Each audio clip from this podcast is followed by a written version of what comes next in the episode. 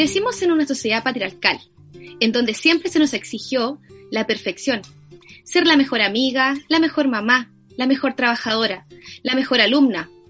¿Acaso también nos estamos exigiendo cumplir con los requisitos de la perfección del movimiento feminista?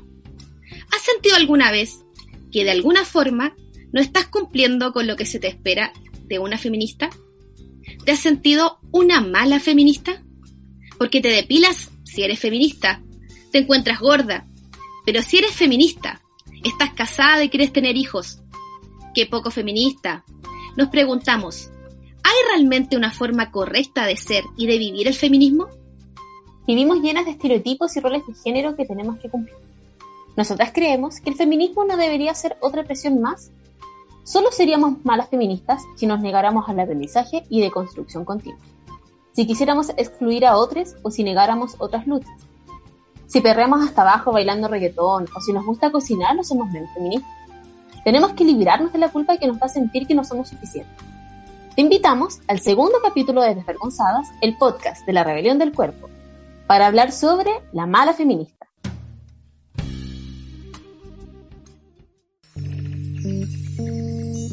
Desvergonzadas, el podcast de la rebelión del cuerpo.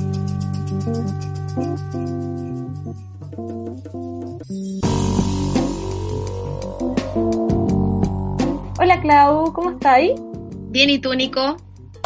Bien, aquí contenta. Qué rico verte de nuevo. Mi feminista favorita.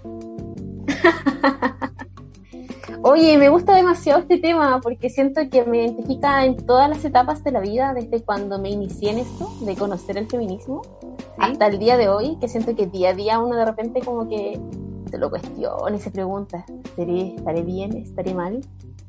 ¿Lo estaré haciendo bien? Es complejo. Complejo. ¿Tienes algo como puntual que te haga sentir como mala feminista, Clau? Sí, muy puntual. Yo creo que hoy día voy a desmitificar eh, la mujer en la cocina. Porque a mí me gusta mucho la gastronomía. Entonces, el patriarcado siempre ha hecho ver que todo lo que hacemos las mujeres lo hacemos para ellos. O sea, la mujer no cocina por placer en el fondo, cocina como para servir, ¿cierto? para satisfacer un otro. Para sí. Entonces me pasa que cuando yo cocino y voy a servir, porque me gusta obviamente que, por ejemplo, cualquier persona que vaya a mi casa a cenar o comer, podría ser tú, cualquier una amiga, o si tuviera una pareja mujer, también es como una cosa como de, de sentir que al otro le gusta lo que yo hago. Me siento ahí porque yo soy, tengo una pareja hombre, entonces como, ay, estoy sirviendo, ¿cachai? Como, pero ahí digo, no, ya, no soy tan feminista. De hecho, quería hacer alusión a el año pasado Carolina Barzán se ganó un premio a, a la mejor chef de Latinoamérica y habló de este tema, en el fondo que la mujer siempre ha estado empoderada en la cocina porque ha marcado un lugar, que se lo ha tomado, ¿cachai? Entonces, pero lamentablemente eh, las que cocinamos como que, ay, no sé, no, le estáis sirviendo al hombre y lo, lo contrario, si una mujer no cocina es como, ah, Entonces, a mí me encanta cocinar, entonces creo que por ahí me pasa el tema del feminismo, pero hoy día quiero que las mujeres que cocinan no sientan que ese lugar se liberen de eso. No, aparte de que la cocina siempre se ha relegado como una función femenina, como que cocinar mm. es algo de mujeres, pero increíblemente como que los grandes chefs y la gente más destacada del rubro siempre son hombres. Hombres. O sea, que como que pongámonos de acuerdo. O sea, hasta en ese lugar nos quitan espacio, en los lugares que ustedes determinan que son femeninos, Correcto. están dando espacio. De hecho, esta chef que te digo yo, que admiro mucho, habló de eso en su discurso, en ese, en ese premio. Dijo que los grandes líderes de la cocina eran hombres y la mujer siempre ocupaba un rol, pero el patriarcado ha hecho que se vea que son a ellos, en torno a ellos. Y no es así una cocina para mí era una feria gastronómica, era un mercado un placer, ¿cachai? Entonces, bueno, varias amigas de la rebelión tienen sus emprendimientos de cocina y vemos muchas mujeres que hacen eso. Entonces, hoy día tenemos que sacar el mito. De hecho, por eso también viene de rosado. Porque el rosado también está como muy alusivo a que una mujer que le gusta el rosado no puede ser feminista. como lo hemos escuchado como también. La blondie que no, que no piensa que le gusta el rosado. Como que se sigue encasillando y poner cosas. Gusta, lo mío es es raro, porque yo odio menstruar, pero de verdad que lo odio con el alma y me siento súper feminista por eso. Odio tener útero y que se caiga a cierta época del mes y que me duela y que sienta cómo se me mueven mis paredes de mierda y y que ponerme la copita, y que sacarme la copita, y que tener que echar a hervir la copita, y que después echarle a hervir para guardar la copita. No, ¿y qué pasa si no, usas la copita? Ese es el punto. Si no ocupáis la copita, igual te sentís mal, porque me encima como que no estoy siendo como amigable con el medio ambiente y no estoy apañando bien la causa. Sí. Y ahí me entra ese conflicto y me pasa también con esta cosa como del ciclo lunar. Tuve una como una amiga cuando yo estudiaba y ella era muy así como que la menstruación y eh, casi sí yo conozco gente que incluso riega plantitas con su menstruación y ¿En, ¿En serio? a mí me carga mira como que verla entonces como que siento que oh, a lo mejor no estoy diciendo no estoy conectándome tan bien conmigo que eso me hace ser como una mala feminista pero realmente es como que a mí no me agrada nomás, no me gusta. No, es que yo creo como del ciclo lunar y como que si me llega el día del mes y la luna, no, no logro conectar como en esa mística que, conectan muchas otras. No, pasa. A mí también tampoco me gusta eso, tía, me carga.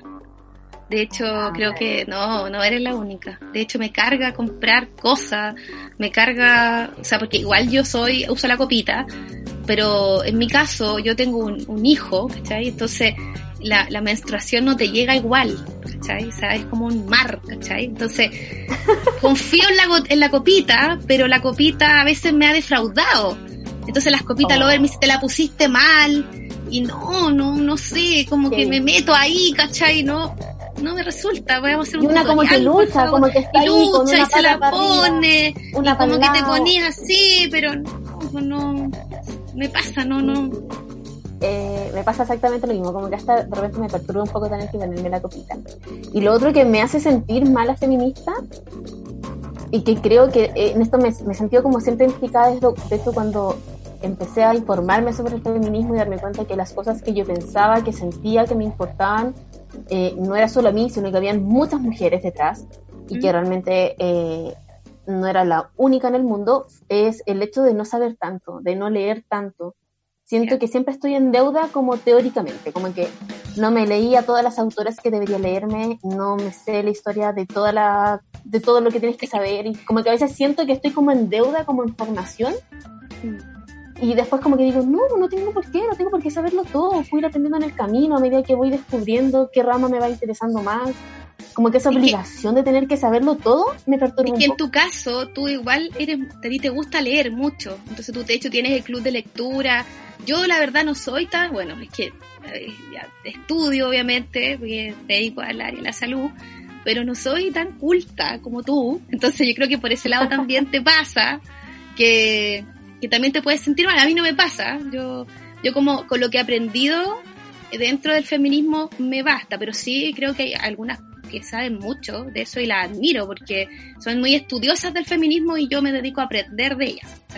A mí no me pasa por ahí. Me pasa un poco con el matrimonio. Yo soy casada y y escuchaba a una de las amigas su, su anécdota, o sea, lo que ellas sienten esta culpabilidad del feminismo por tener estos roles de, de, la mamá, el papá, los roles en la casa. ¿Te acuerdas que la otra vez hablábamos esto de, de por ejemplo, a mí me carga la, la gafitería, me carga pegar cuadros, yo odio esos labores.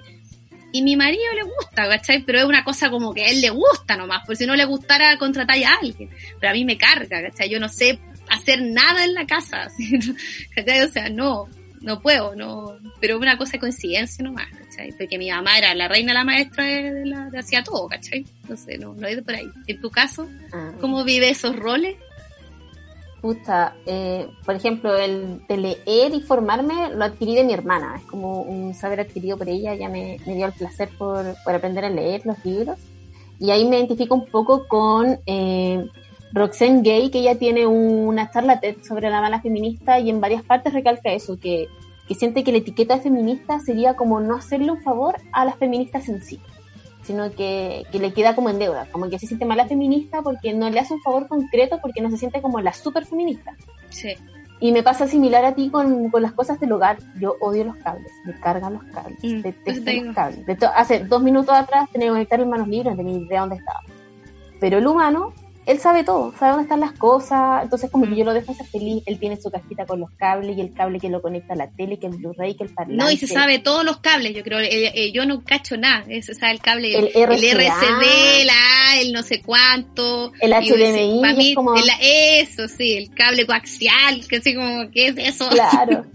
Tenemos esa típica cajita que te hace como la tele inteligente y había que cambiarle el lado y fue como, eh, ya, pero si tenemos un cable HDMI, ¿para qué lo voy a sacar? Así como, ¿un cable qué? ¿Qué? Pero es en la caja, ¿en qué caja? Como que, pero... ¿De qué colores? Esa, no, y lo chistoso es que me gusta adquirir ese papel así como de la ignorante, Sí. porque si yo no sé, no hay que hacerlo. No, pues Como sí, hay que- que ser Que pasar hay ahí. gozo. Sí. Hazlo tú, tú sabes. Darle ahí su Claro, lugar. oh, yo soy una indefensa, niña. que no No, no sé, no sé hacer nada. Sí, no sé hacer nada. No. No, pasa, pasa. Igual llegaron hartos relatos como del mismo estilo a Sí, los testimonios de la a rebelión. nuestras redes, sí. Sí, Compartamos. yo te voy a leer uno que dice, me he llegado a sentir una mala feminista a la hora de cuestionar mis propios juicios de valor en temas como el aborto. Estoy al favor del aborto libre siempre y cuando sea durante las primeras semanas. Luego me genera mucho conflicto. Tan solo pensar y emitir esa opinión me hace sentir una mala feminista. A veces, decir que no tienes postura alguna también te deja expuesta a la crítica, como si entre nosotras mismas, feministas, nos pusiéramos controles de calidad, exigencia y, conse- y consecuencias extremas. A mí me pasaba, por ejemplo, yo me crié en un colegio católico. De esto compart- somos primas de colegio. no Somos primas de colegio, sí. Y en este colegio en particular, bueno, nunca nos enseñaron anticoncepción. Era un capítulo que no lo vimos en el colegio. Como que cuando llegamos a parte, la profe de biología nos dijo, yo no les puedo pasar esto, pero les pido por favor que lo lean en su casa. Se junta el Y gameto. hicieron-. No sé. Claro. Se juntan las células, nada tuvimos que disertar sobre el aborto. Y la disertación del aborto fue súper cruda, donde te mostraban así como realmente el feto ingeniero, onda, como de ese estilo, era la, la información que nos entregaban. ¿Ya? Entonces cuando empezó esta discusión del aborto, a mí igual me generaba conflicto porque en mi mente y la formación que yo tuve escolar era este fetito ingeniero, este niño que sentía todo, este, este bebé que poco menos que le hablaba a la mamá así como, no, no me mates, como estos comerciales que hacían Mm. en una época de, de la vida. Sí, sí, me acuerdo, sí. Ya, Mamá, tal mamá, adentro, sí. Entonces, Como apelando a la conciencia emocional.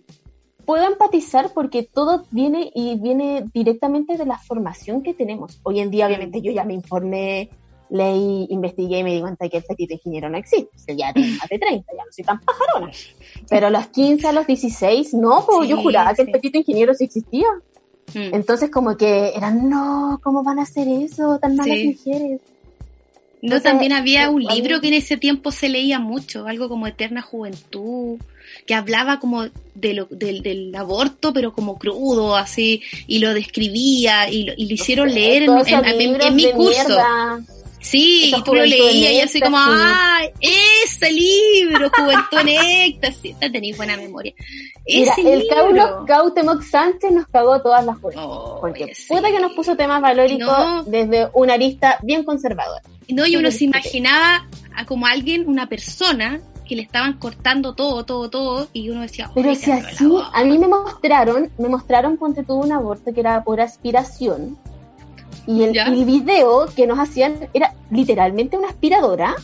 Y era como una guagua que le aspiraban los brazos. Yo tenía, no sé, 15 años. Yo de verdad que yo Sí, súper traumada. Como Pero esta- hoy esta en día tengo que- el pañuelito verde pegado en el Sí, yo lo ando trayendo la, en la mochila. En la mochila y la mascarilla con los pañuelitos verdes, porque claro, ya me ya pude formarme y logré bajar esas barreras valóricas que me impusieron. Sí. Pero siento que también son procesos internos. Tú puedes Sí. ayudar a otra mujer, pero no juzgarla en ese sentido. Más que, yo creo que ahí tenemos que apoyarnos y ayudarnos. Por ejemplo, eh, lo que pasa con el matrimonio, que muchas mujeres también se sienten malas feministas por estar casadas. Esa Aquí hay algunos- que, que caíste en los brazos del patriarcado y del Sí. amor romántico. porque mí me pasa. Sí, me pasa. sí. Y un- otro tema que vamos a, a tocar más adelante, el tema del amor romántico, pero acá pasa una amiga que nos, nos escribe y nos dice, me pasa en el contexto feminista que, es en- que he visto justificado el por qué me casé. como si estuviese pidiendo disculpas por traicionar la causa. Sé que muchas veces es rollo mío y nadie me está juzgando, pero me siento una mala feminista cuando en conversaciones se sataniza el matrimonio y, y uno que anda con argolla en esto. O sea, este concepto como de casarte por la iglesia y muchas mujeres también nos contaban que eso le hacía sentir mala feminista como por este concepto de familia, de, de, de, casarse, tener hijos, sentirse mala feminista. También ver películas de amor. eso te lo imponen mucho, te lo imponen mucho, como que a veces como que queda la duda como lo habrá hecho porque realmente quería o lo habrá hecho por cumplir con el canon establecido porque realmente como que lo que te venden es que tú para ser una mujer feliz y exitosa debes casarte, tener la guagua, el auto y el perrito. la casa, la casa propia. yo le llevo la contra al sistema, vivo en un departamento, tengo un gato, no tengo auto y vivo en el y nada. para ahí eres feminista. De alguna forma. ¿Viste? yo soy más feminista que tú, Clau. Sí. Te gané. Estoy llevando de rosado encima. Ando rosado. No, sí, fallaste, fallaste hoy. Fallé fallé. No, y las otras cosas que también a veces te, te hacen sentir más feminista, me pasó en una época, e, era como que te gustaran los hombres. Ay, sí, a mí también pasó. ya lo dije que... Pero sí, me pasó. Conocí gente así como que me decían, no, que no puedes ser feminista si te gustan los hombres. Y soy hetero.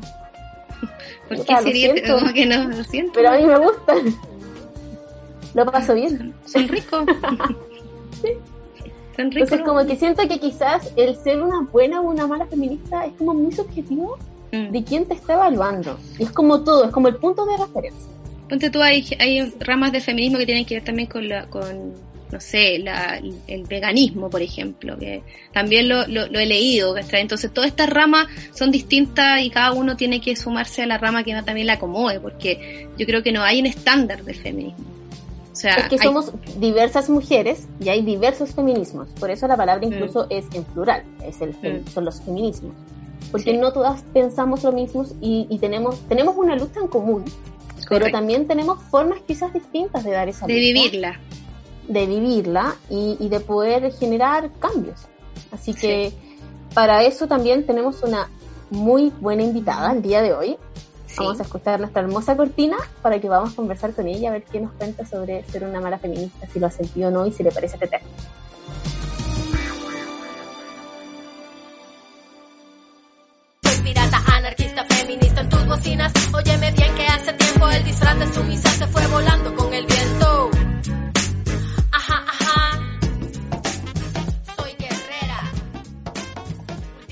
Para hablar sobre el tema de hoy, quisimos tener una invitada de luz ella es estudiante de Derecho, autora de los libros Tan linda y tan solita y El mundo de Lulu.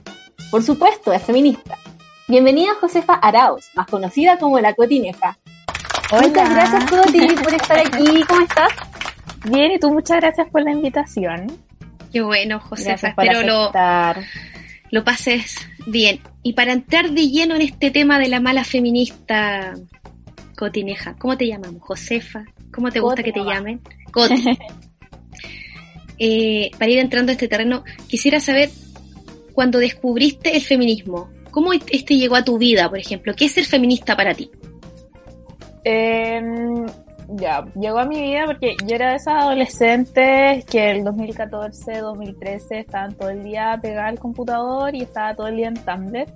En Tumblr me salían muchos posts de feministas y era...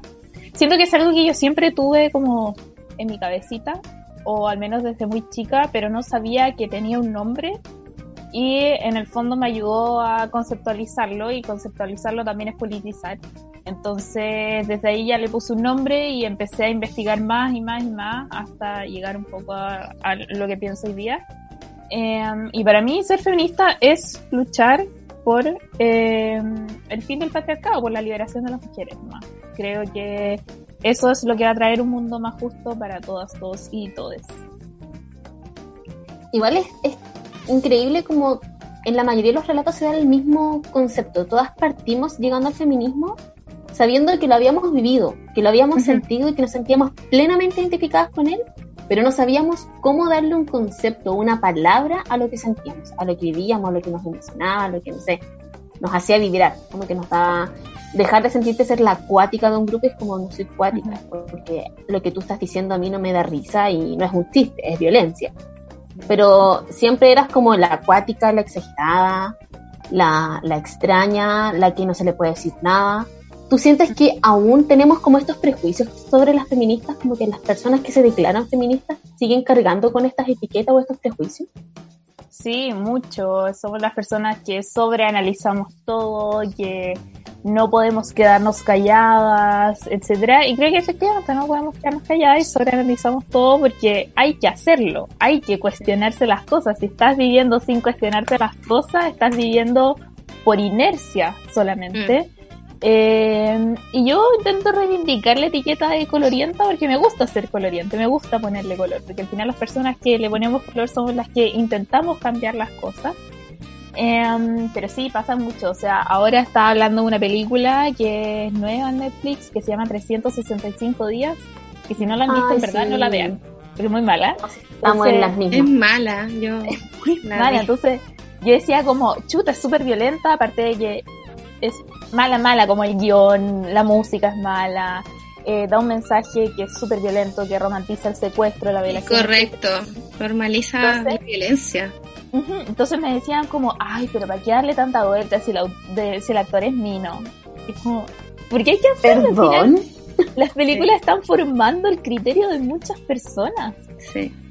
Pero hay gente que se educa solo con el consumo de la televisión. Y tú estás, tú, estás formando de esa forma. Yo creo que quien crea contenidos debe tener esa responsabilidad, saber que tú estás formando con eso. Y comparto plenamente esto de, exagerar y de, recalcar a mí cuando me dicen, ay, que eres, que eres cuática, soy súper cuática con estos temas, así que si quieres puedo, puedo, seguir, así como que podemos conversar largo y tendido porque a mí no se me va a bajar. Ay, que le pones color, le pongo mucho color, tengo 12 colores, ¿queréis más? Puedo tener 36 súper fácil decir como, ay, que le estáis dando color, estáis exagerando, cuando tu vida no depende de ello, porque literal nuestra vida depende del feminismo. Eh, es un tema para nosotros es de vida o muerte. Entonces, si para ti no lo es, bueno, ahí está más que clara la existencia del patriarcado, la verdad. Sí. Claro, yo siento que es simple, es como o te unes o das un paso al costado y no estorbas. Como que se siente que esos son los dos caminos, como que interponerse no, es como amigo, amiga, amigue. Se une, genial. No se une, de un paso al costado. Y si se va a unir, siempre claramente de qué vereda se une. Siento que una mujer feminista no es lo mismo que un hombre feminista, por ejemplo. Siento que ellos tienen tantos espacios que no tienen para qué irrumpir directamente, por ejemplo, la marcha del 8M. No es necesario que un hombre vaya a la marcha del 8. Ese hombre puede ayudar a su grupo de amigas y compañeras a cuidar niñas para que todas puedan ir, eh, atender adultos mayores, si es que alguien está al cuidado de salud de alguna otra persona. Hay como tratar de cerrar todas las opciones para que ninguna mujer de su círculo esté faltando porque deba cumplir un compromiso. Si ya eso no ocurre, ahí te puedes sumar siempre y cuando no molestes tampoco un grupo, porque hay grupos que de verdad se sienten más seguros en espacios separatistas. Y yo creo que todas las que hemos vivido en un espacio separatista nos damos cuenta de la tranquilidad que nos dan. La forma en que nos expresamos en un espacio donde no hay hombres no es la misma cuando tú te expresas cuando sí los hay. Las cosas que puedes contar, el nivel de conexión que puedes generar. Entonces, siento que como que te unes a la lucha o te quedas al, al margen, pero no estorbas. Como que y, ese como es que tú eres cuática es como que lo hemos escuchado tantas veces que ya sabemos hasta cómo responder. Como que hasta es un halago. Cuando me dicen que soy cuática o exagerada, no sé si les pasa, pero es como que lo estoy sí. A mí me pasa. Estoy incomodando. Y esa es la idea, que el patriarcado sea incómodo para ti. Sí, a mí me pasa, ya, ya no me molesta que me digan rara, ni enojona, ni nada. Ya como perfecto, lo estoy logrando, estoy creando algo en ti. Sí, yo igual soy un poco más de la posición de, para mí los hombres no son ni feministas ni son aliados. O sea, si a ti, o sea, te hace sentido la lucha feminista, eres una persona con un mínimo de esencia nomás. Y, no te lo voy a celebrar si es un mínimo en realidad. No, es como cuando piden aplausos así como, ay, pero yo no soy malo, yo lavo la losa. Es como, weón, tú comes no, con un plato, no estás haciéndome ningún favor. Claro, yo no, he pegado nunca ninguna mujer. Es como, porque no tienes que pegarles, no es como que estés haciéndole un favor, ni que ponerte como una grutita ni un altarcito, es como estás teniendo un mínimo de decencia como ser humano que convive con otros humanos. Pero a mí me, a mí me, me sorprende que la televisión todavía iba a ver al hombre padre, por ejemplo, como un como un prócer de la paternidad, porque el otro día, por ejemplo, vi un, un reportaje en la televisión de los pobres padres en cuarentena. Era como, ay, le, le cocinas, cosas que las mujeres han hecho toda la vida, ¿cachai? O sea, pero un reportaje, pero, pero como en positivo, como, no como la hacen a la mujer.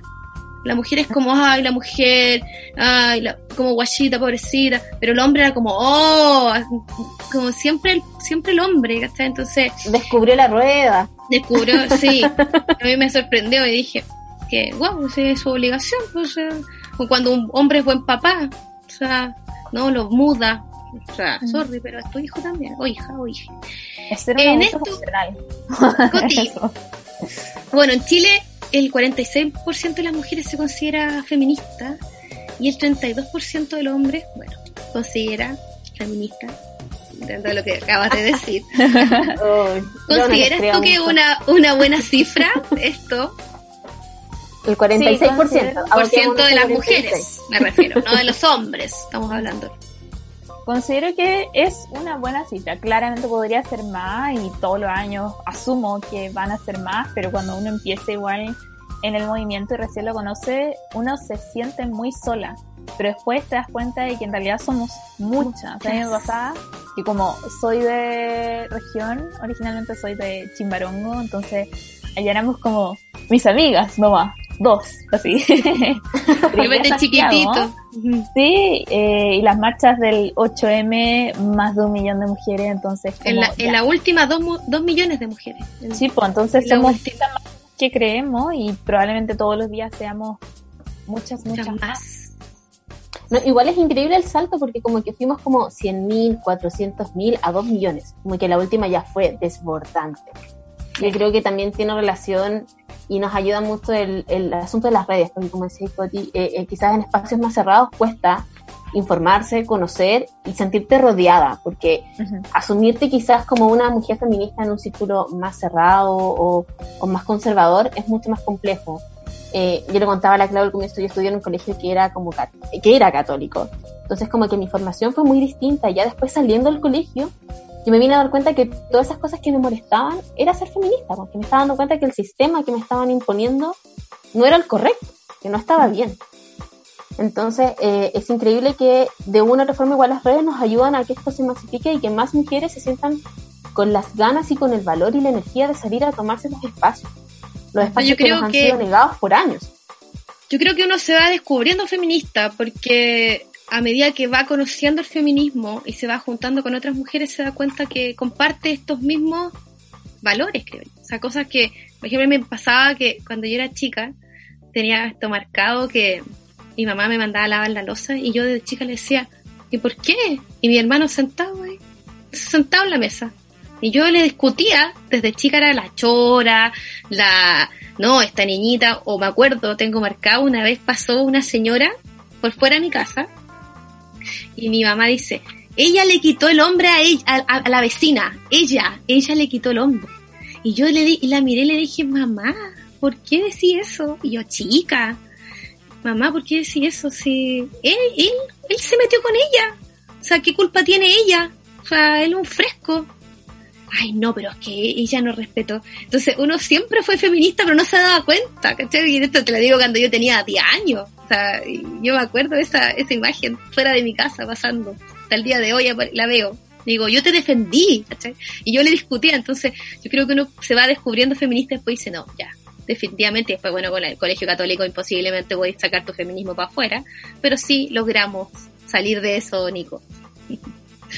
Bueno, y volviendo al, al tema, eh, ¿qué opinas de este término, como de ser mala feminista, ahora que ya hemos hablado como nuestras experiencias dentro del feminismo, cómo llegamos a él y las cosas que, que nos han hecho ruido en el camino?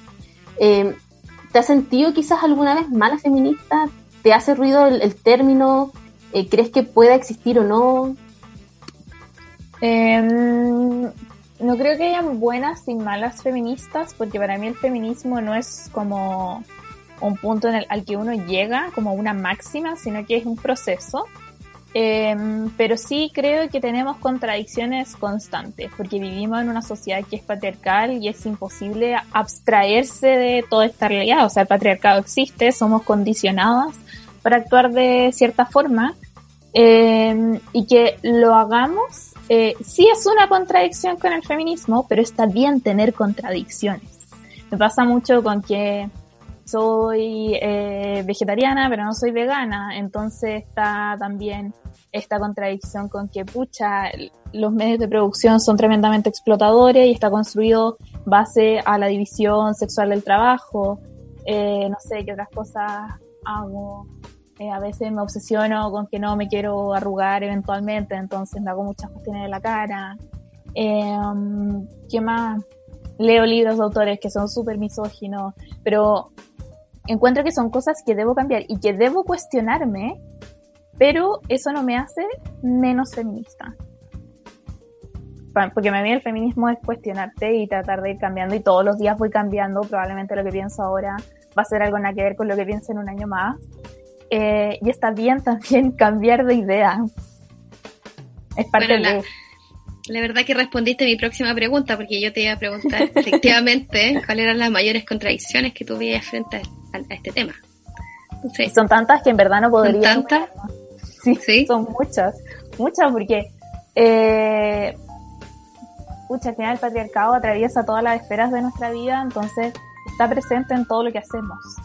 Eh, y siempre uno va a tener como esta vocecita también así como, no es tan feminista lo que estáis haciendo, eh, o no es tan, fe- no, no quiero decir tan feminista, pero no está tan de acuerdo con lo que tú pensáis, porque muchas veces uno hace cosas con las que no está tan de acuerdo. Eh, porque también el cuestionar lo que estáis haciendo te pone en una situación incómoda. Porque es como, chuta, eh, estoy haciendo algo con lo que no debería estar de acuerdo, que no está tan bien, pero igual lo voy a hacer. Y también me he dado el espacio de sí, cuestionarme, ir cambiando, pero también perdonarme estas contradicciones, porque, eh, o sea, crecí, me educaron de cierta forma, no voy a cambiar en cinco años 17 años de crianza, ¿cachai? No voy a cambiar de un día para otro y nadie lo va a hacer. sí. No, y convengamos que hemos logrado derribar tantas cosas que veníamos arrastrando, entonces como que Sí. siento que ya todo lo que hemos aprendido es un gran logro, como que Sí. sobreexigirse tampoco es la idea. Venimos de un sistema que, que nos oprime, que nos sobreexige, la idea es que aquí encontremos refugio y podamos aprender también a nuestro ritmo. Hay algunas que se les sale más, que les, les- es más fácil, que quizás eh, cambiar todos sus hábitos de vida, rutina y, y demás es- súper simple, pero a mí hasta el cambio a la copita, por ejemplo, me ha sido complejo. Entonces, Sí. son Sí. cosas como muy puntuales. Creo que depende también de cada persona y, y dejar de imponer tiempos a otros. Como que cada uno va viendo el tiempo en el que puede ir cambiando, siempre y cuando tengas el afán de querer crecer, aprender y siempre irte deconstruyendo y ir absorbiendo nuevos conocimientos y poder también transmitirlos, compartirlos y, Sí. y usar tus espacios para entregárselos a otras mujeres. ¿Te, te ha pasado tener que verte en espacios que te ha tocado como guiar a otras mujeres en ese camino? Mm, sí, o sea, me pasa más con los libros, porque al final las niñas leen esos libros y empiezan a cuestionarse, cuestionarse ciertas cosas. También hago talleres de lectura sobre teoría feminista. Entonces, en ese sentido, sí, yo nunca le voy a decir a la gente así como, esto es lo que tienes que hacer, esto es lo que tienes que pensar, porque me parece latero. Eh, pero sí, me ha, me ha tocado y creo que parte importante también de esto es que nos abramos a recibir críticas también y que otras personas también nos cuestionen. Eh, no así como con el afán de apuntar con el dedo al- a los demás, sino que, oh, pucha, es que, ¿qué opináis tú de esto? ¿Tú creéis que esto está bien, está mal? Desde la perspectiva feminista, ¿cómo es esto? Entonces, no sentirnos tan atacadas eh, porque alguien nos cuestione ciertas cosas, porque también es parte de y nos ayuda a crecer. Si a mí a veces hay cosas que me han cuestionado y yo nunca me lo he cuestionado sola, entonces también me ayudan a, a ir aprendiendo más todos los días. O sea, en el fondo, Coti, no hay una autoridad que te vaya a Ujú. definir como buena o mala feminista. Sí, porque el feminismo no tiene jerarquía No. y eso, eso es muy, muy, muy bonito. La otra vez leía eh, el último libro de Nuria Varela que se llama Feminismo 4.0 y que eh, lo que más le llamaba la atención a quienes estudian ciencias sociales es esto, que el feminismo lleve tanto tiempo el movimiento y que haya tenido estas olas tan, tan, tan, tan grandes sin tener ninguna jerarquía. Mm, Al final somos todas iguales.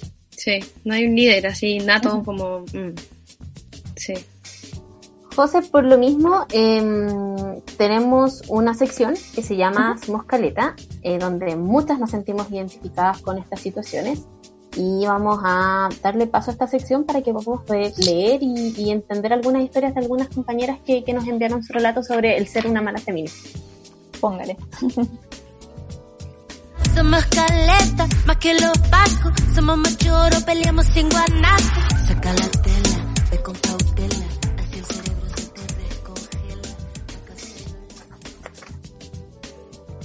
Ya.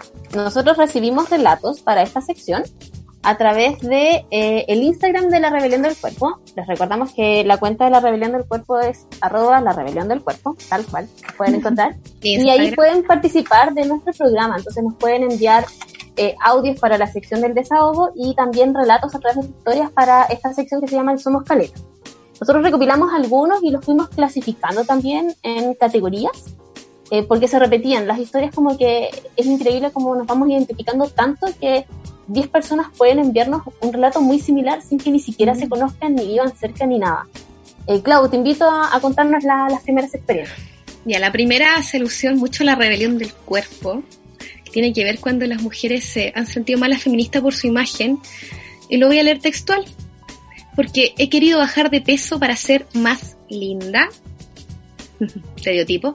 Porque en el fondo me gustaría depilarme los bigotes a mi hija de 10 años. O sea, estos son do- dos relatos que tienen que ver con la imagen. ¿Qué, no, qué nos puedes contar y qué opinas de, de esto de sentirse mala feminista por querer depilarse o, o ser más delgada? Eh, o sea, yo creo que si uno quiere cambiar su cuerpo, tiene que ser porque lo amas y no porque lo odias. Eh, para mí esa es como la regla. Y me parece, ya, igual me parece súper problemático eso de querer depilar a tu hija.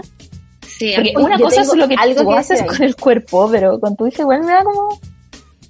O sea, yo, por ejemplo, soy una mujer muy, muy peluda y yo tenía una entreceja gigante y unos bigotes pero enormes, así, así como que caminaban solos por la vida. Y a mí nunca me depilaron hasta grande, hasta que yo le dije así como, mamá, me quiero depilar. Ujú. Entonces cuando leí esto, igual me causó conflicto, porque siento que si yo tuviese una hija, eh, quizás la depilaría, pero por el trauma que a mí me provocó. No porque yo Ya. me sentí incómoda por ser yo, sino que por lo que me provocaron a mí el resto. Y ahí te entra como el conflicto, así como, soy una mala feminista porque voy a hacer algo en función de lo que la sociedad me dice. De lo de la imagen, sí. Es que quizás la niña de 10 años no tiene esa inseguridad porque no se ha dado cuenta y al depilarla tú les vayas a crear esa inseguridad. Probablemente si mi mamá cuando chica nunca me hubiese dicho así como, oye, depílate, quizás me hubiese, no me hubiese importado, ahora no lo hago y también soy súper, súper peluda, entonces, no sé, eso me causa conflicto porque una cosa es decir como, ya, yo quiero hacérmelo, pero a una niña mm, como que no, es lo mismo con el tema de los aros, por ejemplo. Perforar una guagua. Tampoco, prefiero esperar a que Ella no quiera. las niñas- niñas crezcan y quieran hacerlo, Sí. porque quizás nunca quiera hacerlo, y quizás a la niña de 10 años nunca le va a incomodar. Sería bacán.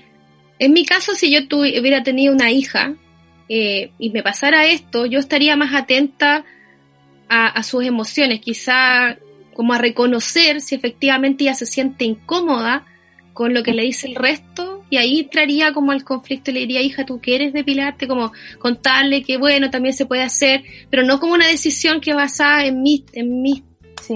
en mis traumas, no sé cómo decirlo, o sea, porque si es incómodo, o sea, para, si, si a ti te pasó cuando chica, porque si te molestan, o sea, y de hecho sí pasa, yo, yo lo vi en el colegio. En mi caso no, yo no, pero, pero sí lo encuentro incómodo. Y me imagino Ujú. lo que debe haber sentido que te molesten, a mí me molestaban porque tenía pechuga, entonces ya no anda así como tapada, pero tendría entonces, en el colegio todo es un tema, todo te duele, Sí. todo te, te duele el doble. Yo estaría más atenta si tuviera tenido una hija. Otra historia que nos llegó eh, hace alusión como a lo mismo. Eh, evoca directamente a los gustos, dice así como que se sienten malas feministas por depilarse o por, por sentir como agrado con estas historias de amor románticas máximamente.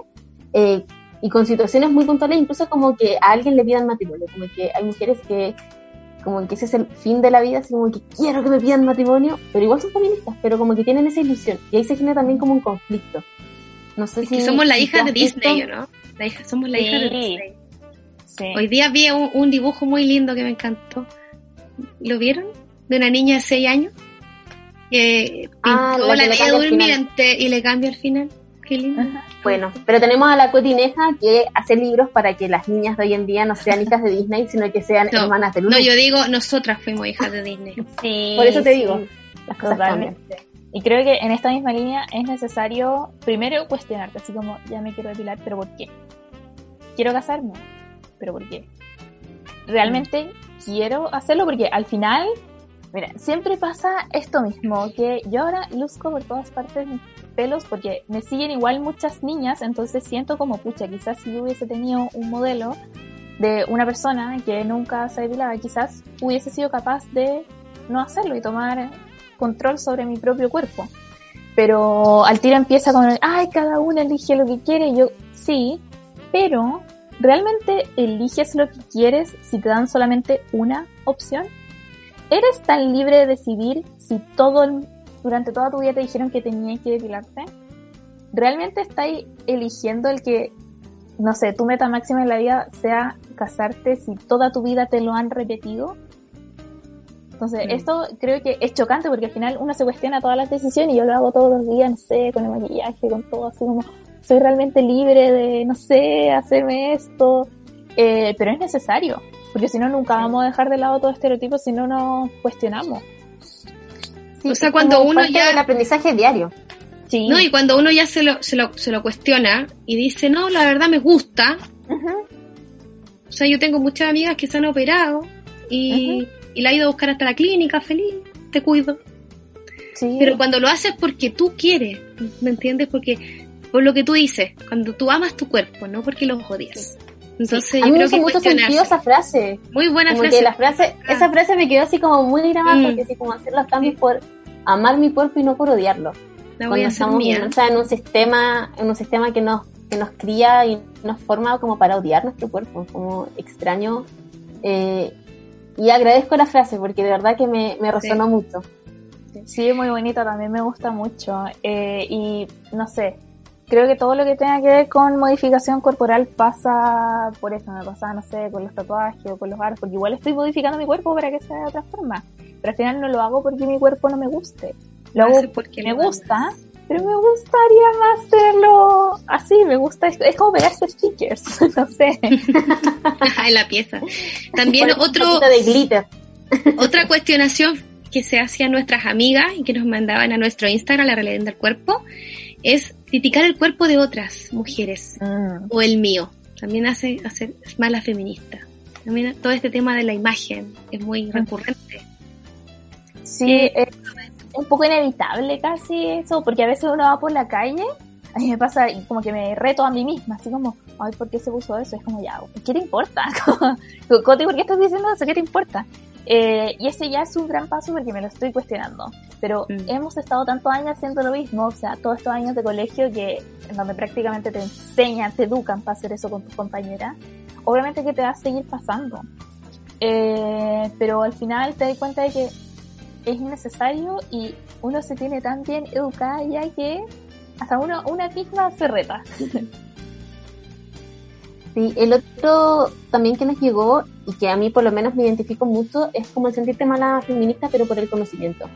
Por no conocer a todas las autoras que hay que conocer, por no haberte leído todos los libros que hay que leer, por no entender o no haber leído, estudiado y analizado todas las teorías feministas que existen. Eh, siento que quizás nos, sobreexi- nos sobreexigimos tanto que hasta en eso nos cuestionamos y como no tener formación.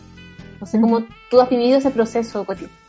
Es que es el medio privilegio de entrada poder acceder a todo este material, porque ahora ya hay más PDF y hay más libros en las librerías, pero igual implica, no sé, saber dónde buscar, eh, si te querés comprar los libros, tener plata, y no solo eso, sino que tener un capital cultural necesario para entender lo que estás leyendo. A mí me costó infinito, por ejemplo, leer El Segundo Sexo. Eh, hay muchos libros que todavía me tengo que tomar mucho tiempo para leerlos porque me cuestan. Y tengo estudia en la universidad, imagínense la gente que nunca ha ido a la universidad, que nunca ha tenido formación en ciencias sociales, le va a costar. Eh, hay gente que simplemente cree que le basta con la formación que le ha dado la calle y, y está bien también, porque al final el feminismo no está solo en los libros, sino que se aprende de muchas otras formas. Genial. Eh, para ir un poquito cerrando, la Clau va a dar como un- una última experiencia que, que nos fueron llegando. Y la, esta me llamó mucho la atención, me tiene que ver más por la sororidad. Tiene que ver con ser patas negras, por darle un, un beso a un hombre con polola. También yo lo encontré bien potente.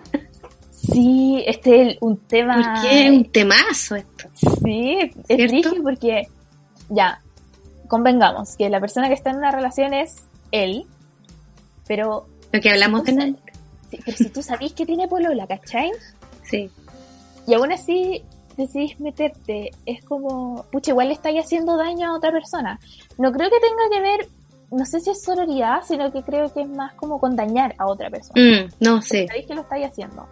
Pero igual la otra persona es la que tiene mayor responsabilidad. Pero no sé, está como, como que hay que saber balancear estas dos cosas y a mí to- todavía me cuesta. Eh, porque tengo amigas que son muy de la postura de no, da lo mismo. Yo no soy la que tiene pololo o polola, así que filo. Y hay otras que son muy como, no, pero es que tienes que respetar las relaciones. Y yo estoy en el medio como, pucha, Mm, hay que distinguir. sí. Cuti, para ir cerrando, me gustaría saber qué te gustaría entregarle y plasmarle a todas las mujeres que están conociendo el feminismo, que están entrando en el feminismo, que están cargando quizás con esta mochila de todo lo que tengo que hacer, tengo que cumplir, casi como un checklist de cosas que debo tiquear para poder ponerme esta etiqueta de feminista y, y realmente quizás no están así. Quizás están haciendo feminismo desde hace mucho tiempo, están Mm. siendo activistas quizás en espacios tan importantes como sus casas. Siento que, que a veces uno se, se cierra en hacer activismo en lugares más grandes y, y los cambios también parten por casa. Quizás lograr en la mesa, a la hora del almuerzo, poder golpear la mesa y decir, no, eso no está bien, no es correcto. Eh, ¿Qué te gustaría decirle a todas estas mujeres que están entrando en el feminismo y que, que son transversales, que son que abarcan desde distintos estratos sociales, distintas razas y distintas edades? Porque hay mujeres que entran muy viejas. Por decirlo, yo me sentí muy vieja entrando al feminismo, tenía 22 cuando ya me lo logré, dije, ya, sí, lo soy, es real. Uy, Eh, queda para y a veces siento que hay mujeres que, no sé, tienen 13 y la tienen súper clara, y yo a los 13, no sé, comía koyak, no sé. ¡Oh! Decir- Jugaba a las muñecas. de unas niñas, entre dos niñas eh, de 10 años, en donde era una mamá que le tomó pantallazo a la conversación de su hija, porque quedó como, wow. Eh, y era que una le decía a su amiga, pucha, es que no me gusta ese canal de YouTube porque sexualiza a las mujeres. 10 años. 10 años. Yo a los 10 años creo que ni siquiera hubiese sido capaz de entender Yo juntaba la Barbie con el Ken. A esa edad. y, y lo encuentro tan bacán como a dónde han llegado las redes sociales. Sí, Y ahora la tienen clarísima desde que son chicas. me encanta eso. Me encanta, me encuentro Mm. demasiado bacán. O sea, Me encantan las niñas valientes. Mm. Sí, me dice así como, ¿desde cuándo eres feminista? Porque yo soy feminista desde los ocho. Y yo, chao. ok, perdón. Sí. Y respondiendo a lo que me dijiste, que me gustaría decir que eh, el feminismo es un proceso, nuevamente, y que es un proceso incómodo. Que tampoco es un proceso en el que tengamos que cumplir con ciertos requisitos para poder ser parte. Y creo que lo único con lo que deberíamos cumplir, entre comillas, es con cuestionarnos todos los días qué es lo que pensamos, cómo lo pensamos, cómo entendemos las relaciones, etcétera. Em, y que uno nunca se va a sentir satisfecha con su feminismo, creo, porque al final yo, o sea, esto por lo menos me pasa a mí, que cada día que estudio y aprendo más me doy cuenta de que son más las cosas que no sé. Cada día me doy cuenta de que hay, más me falta todavía. Entonces, entender que nunca lo vamos a hacer todo, nunca vamos a cumplir con todos estos requisitos que al final, si empezamos a, de nuevo con este estereotipo de la feminista perfecta ideal, vamos a seguir cayendo en los mismos estereotipos patriarcales de nuevo y, y no es la idea, pero eso, tomárselo con calma, cada una tiene sus tiempos para este proceso y está bien. Oti, te quiero dar las gracias por acompañarnos en este capítulo, en este gran capítulo de la mala feminista que por todo lo que conversamos, tu, tu frase que me, me encantó, que tiene que ver con el cuerpo. Y espero que todas las niñas, mujeres que hoy en todavía no han pensado que sean feministas, nos escuchen y se den cuenta que es un proceso, como tú dijiste, un proceso que en el cual uno se va descubriendo. Ujú. Agradecerte. Muchas gracias, muchas por tu gracias por la presencia. Gracias, te lo pasé súper, súper bien. Qué bueno. Esa, esa frase desde que la leí, no me acuerdo quién. ¿Dónde la leíste? No sé si lo dijo la Connie Churro una vez, no sé, pero es una, es una frase que la he visto en muchos lugares, pero desde que la vi fue como wow. Una Mm. epifanía. Sí, te, te hace pasa, te, te Es que sí, como que me abrió así la mente Sí. mucho, como que Sí. aún le doy vuelta, es como, oh, Mm. increíble. Muchas gracias por entregarnos gracias. parte de tu tiempo. Sabemos que aunque estemos en cuarentena, en pandemia, estamos incluso más plagadas de cosas por hacer, de compromisos que tener que cumplir, así que 10 minutos del tiempo es muy valioso y gracias por entregarnos estos minutos, por compartir con nosotros. Muchas gracias, que les vaya súper, súper, súper bien.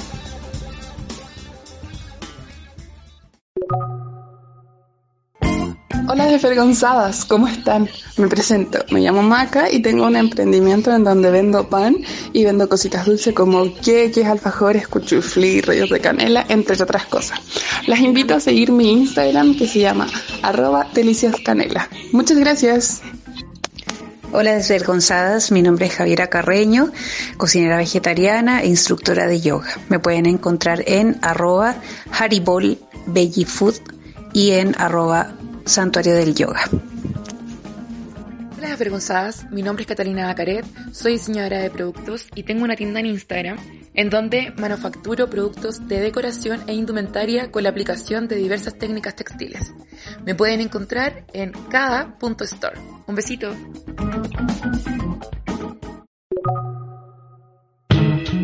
Gracias a todas nuestras emprendedoras por acompañarnos.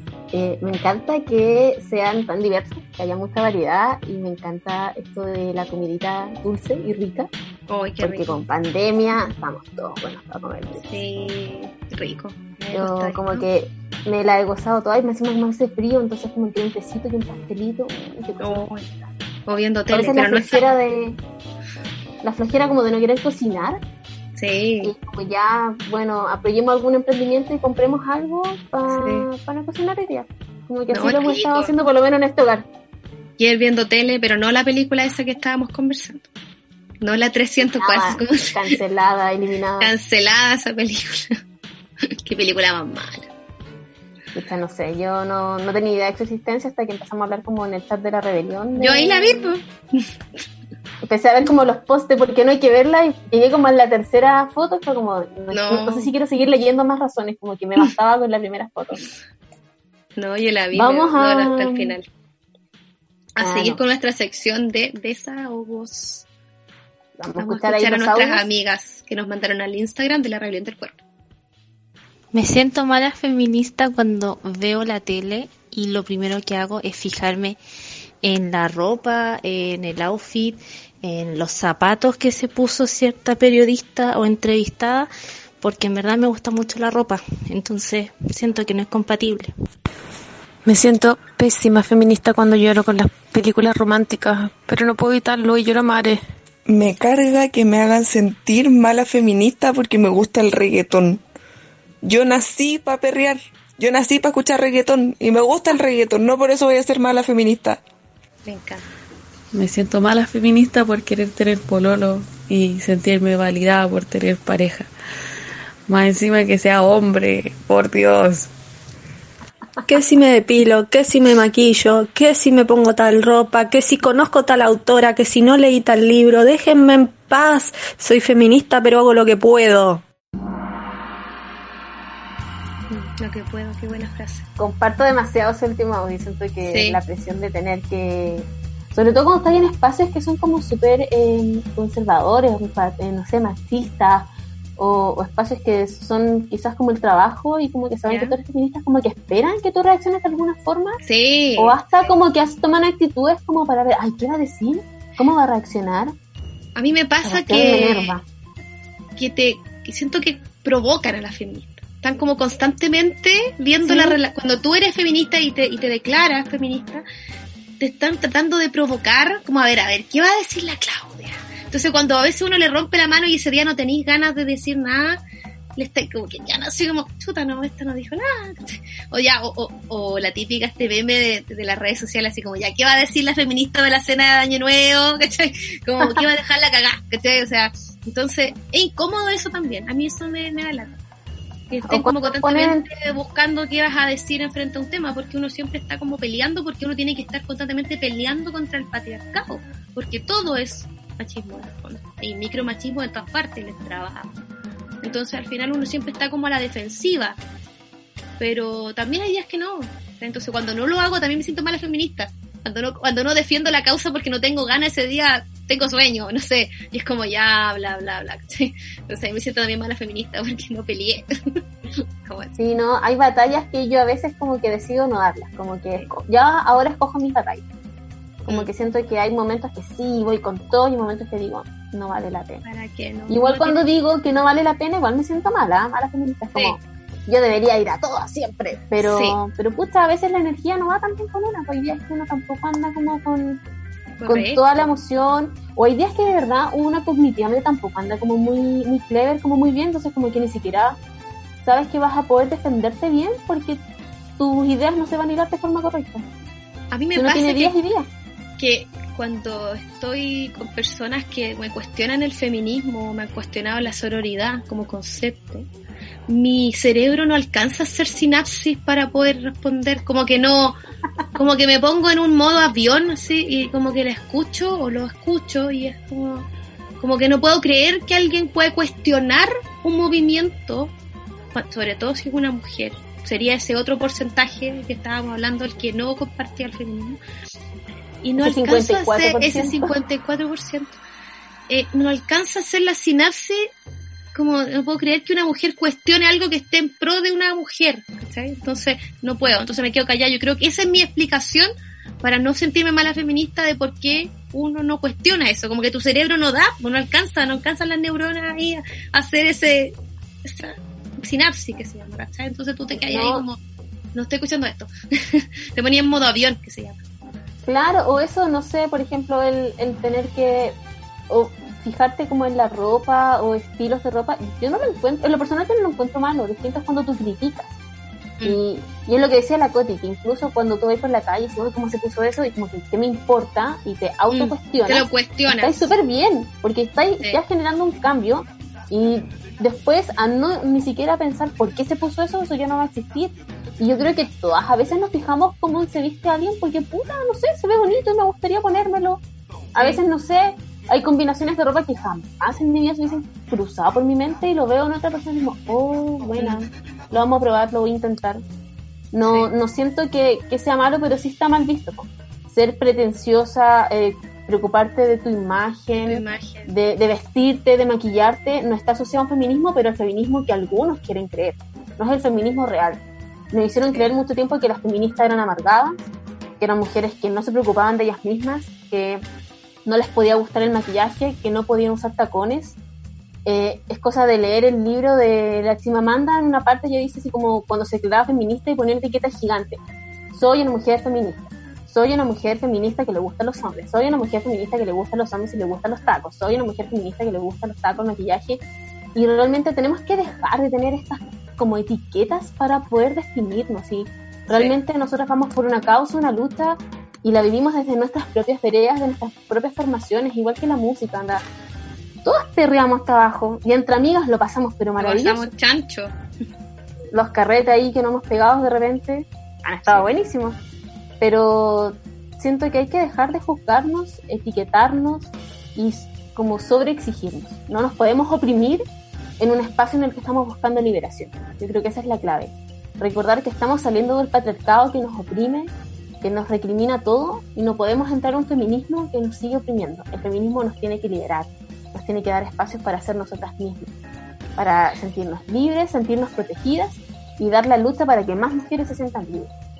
No, yo creo que también cada mujer va entregando el feminismo desde su vereda, porque también yo he visto que hartas mamás, abuelas, van viviendo el feminismo y se van dando cuenta a través de nosotras que ellas también son feministas, pero a través veía un caso de, mujeres que no se declaraban feministas, que vivían en una villa.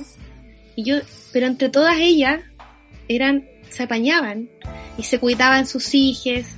Eh, una salía a trabajar, entonces yo en el fondo decía, ella decía, no, nosotros no somos feministas, somos machistas. Pero ellas eran las que llevan el, eh, a un lado el patriarcado y, la- y se toman ese espacio y se cuidan y se protegen. Entonces yo la miraba y me reía nomás y en el fondo decía, sí, vale, eres feminista, pero, pero también no lo quieren reconocer. Entonces el feminismo yo creo que se va viviendo de a poquito un proceso, como dijo la Coti, y que cada mujer lo, lo tiene que vivir en su proceso y en su tiempo. Así que muchas gracias a todas por escucharnos hoy en este segundo programa. ¿te sentiste cómodo? y súper cómoda. Quiero recordar de todas formas que este 21 de julio es la formalización de Martín, quien está, eh, que va a ser formalizado por cinco delitos sexuales y también por el delito de Antonia Barra.